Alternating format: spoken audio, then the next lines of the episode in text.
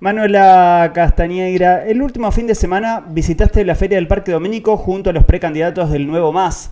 ¿Cuál fue la respuesta de los vecinos a pocos días de las PASO? Y te pregunto primero por Villa Domínico, porque además somos un portal de noticias focalizado en Avellaneda y nos interesa primero escuchar tu, mirada acerca de esa visita al Parque Domínico también. Fue muy importante acercarme, he ido muchísimas veces en campaña, además yo voto ahí, soy votante en Sarandí, ahí muy cerquita, así que he pasado muchos domingos en el parque. Realmente la recepción a nuestras propuestas fueron muy buenas, mucho cariño de los vecinos y las vecinas por nuestra propuesta por el salario mínimo vital y móvil de 100 mil pesos y por la vehemente defensa del mismo que estamos haciendo en esta campaña.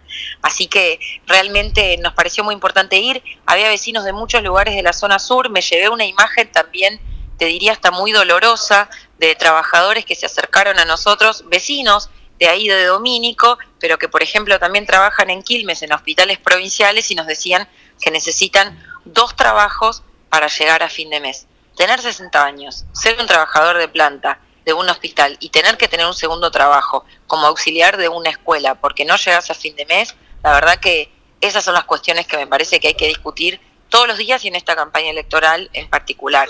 Para nosotros fue muy importante escuchar a los vecinos y a las vecinas una situación que vemos más generalizada en la provincia, la de la miseria salarial y la precariedad laboral, y fue muy importante ir Además se acercaron también trabajadores de EMA y de Sur que venimos acompañando, eléctricos que están en lucha y que siguen reclamando también este drama que hay con las agencias, su reincorporación al puesto de trabajo que les corresponde bajo convenio y, no bajo la miseria salarial, que es lo que se ahorran las empresas al contratar por agencia y pagar un tercio del salario que corresponde.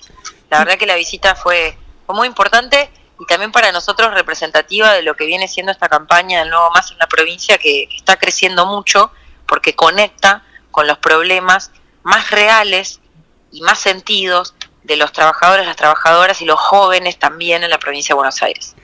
Los jóvenes de la provincia de Buenos Aires, que como vos lo decías, la mayoría tiene un trabajo precarizado. ¿Cómo resolver, cómo trabajar en dejar de que tengan los jóvenes un trabajo precarizado y lograr que las empresas lo contraten formalmente. Muy importante tu comentario, es el tema más extendido en la juventud. En este momento el primer empleo es sinónimo de pagar un supuesto derecho de piso y una precariedad laboral extrema. Te pongo el ejemplo de los trabajadores de reparto por aplicación, que es un segmento que ha crecido mucho en Argentina, sobre todo en la pandemia, 55 mil empleados las empresas no ponen un peso, no pagan un solo impuesto, no los reconocen como trabajadores y eh, ellos están reclamando. ¿Qué es lo que hay que hacer en estos casos? Leyes de pase a planta permanente, en público y en privado. El público también precariza, ojo, en los ministerios, en las municipalidades. Y además es el Estado mismo el que también está poniendo una vara tan baja de la cual se aprovechan las empresas después para explotar. También hay que derogar las leyes de precarización laboral menemistas que hay en este momento, por las cuales son la plataforma legal para la existencia de las agencias. Estuve hace muy poquito en Polorines y un joven trabajador que está haciendo un importante oficio me decía, pasé por cinco fábricas en ocho meses.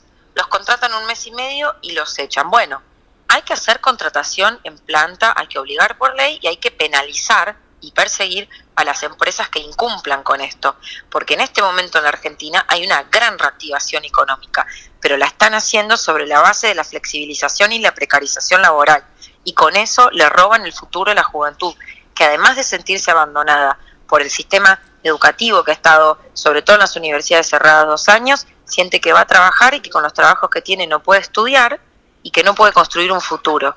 Porque trabajas repartiendo, trabajas en una fábrica que te echa como si fueses un trapo de piso al mes y medio y se ahorra dinero con el ahorro de todos tus derechos y los pisotea, humilla a la juventud.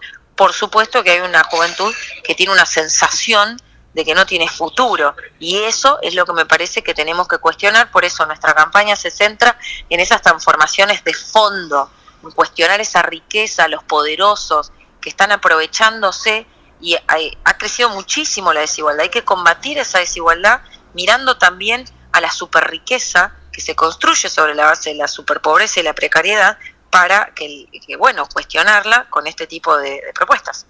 Eso estuvieron viendo en Avellaneda. ¿Lo mismo te plantearon en Lomas de Zamora, en la recorrida y en la charla con vecinos y comerciantes?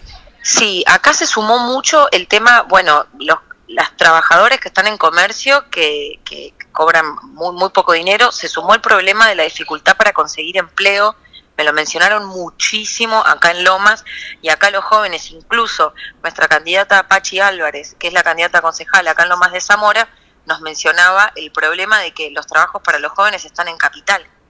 Entonces tienen que viajar una hora y pico, no hay trabajos en la zona, te ofrecen muy poco dinero, eso te impide estudiar, eh, realmente una hay muchas problemáticas que recorren la provincia que se ven de manera generalizada. En cada zona se ve alguna más exacerbada en particular u otra. Acá hubo mucha discusión sobre el problema del, desempleo.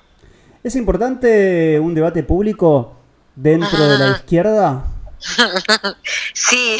Sabía sabía que te lo iba a preguntar no me parece bárbaro además porque bueno, justo es muy oportuna la pregunta en el día de hoy, porque la verdad me parece que pasó algo que es una vergüenza y que es que Del Caño estuvo hoy a la mañana en Quilmes y en un programa le preguntaron esto y dijo que no, que no había que debatir con Manuela Castañeira eh, y el nuevo más. Y la verdad que es una vergüenza esa respuesta porque eh, primero que lo más democrático es un debate de cara al conjunto de la sociedad para que escuche las propuestas.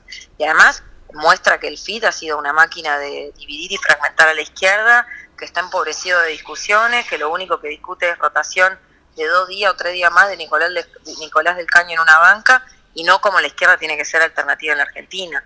Discute la derecha. Victoria Tolosa Paz le hizo una propuesta al conjunto de las fuerzas para hacer un debate. Yo, naturalmente, enseguida contestamos que sí y, y, nos sumamos. Nos parece saludable un debate de todas las fuerzas.